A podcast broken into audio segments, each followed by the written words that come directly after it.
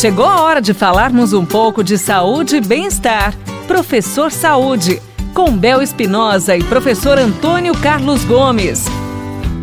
No nosso quadro Professor Saúde, professor Antônio Carlos Gomes, como eu posso saber se o meu corpo, se estou saudável para começar a praticar exercícios? Primeiro, é, essa percepção que a gente tem, eu estou pronto para fazer exercício ou não, é claro que ela tem sua validade, mas eu deveria validar isso, validar essa minha, essa minha percepção. Estou pronto para começar a fazer exercício de uma hora para outra.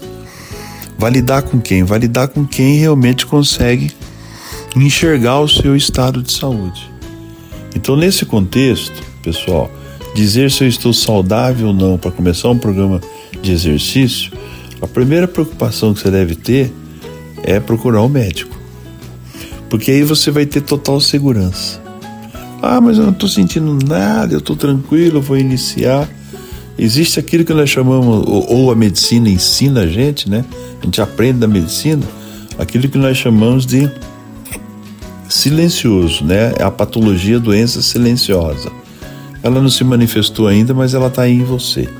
Então é bom fazer o primeiro exame, é bom ter o aval do médico e a prosseguir com, com confiança, com segurança.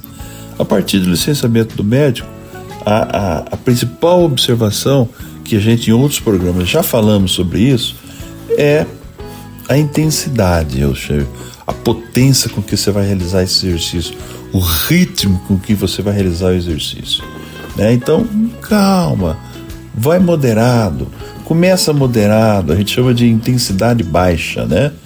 E aí esse programa vai te dar total segurança, seu corpo vai se adaptando aos poucos, você vai agregando exercícios mais complexos aos poucos, você vai aumentando a velocidade de execução desse exercício aos poucos, e tudo isso vai te levar num estado de performance, ou seja, de melhora do seu desempenho fisiológico, sem você ter sofrido nenhum tipo de lesão.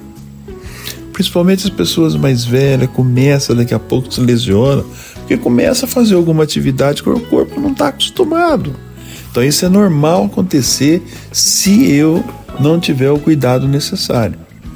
Né?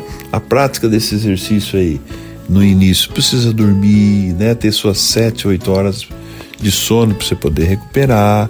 Aí você consegue fazer exercício de alta qualidade um, um dia sim e no outro também, né?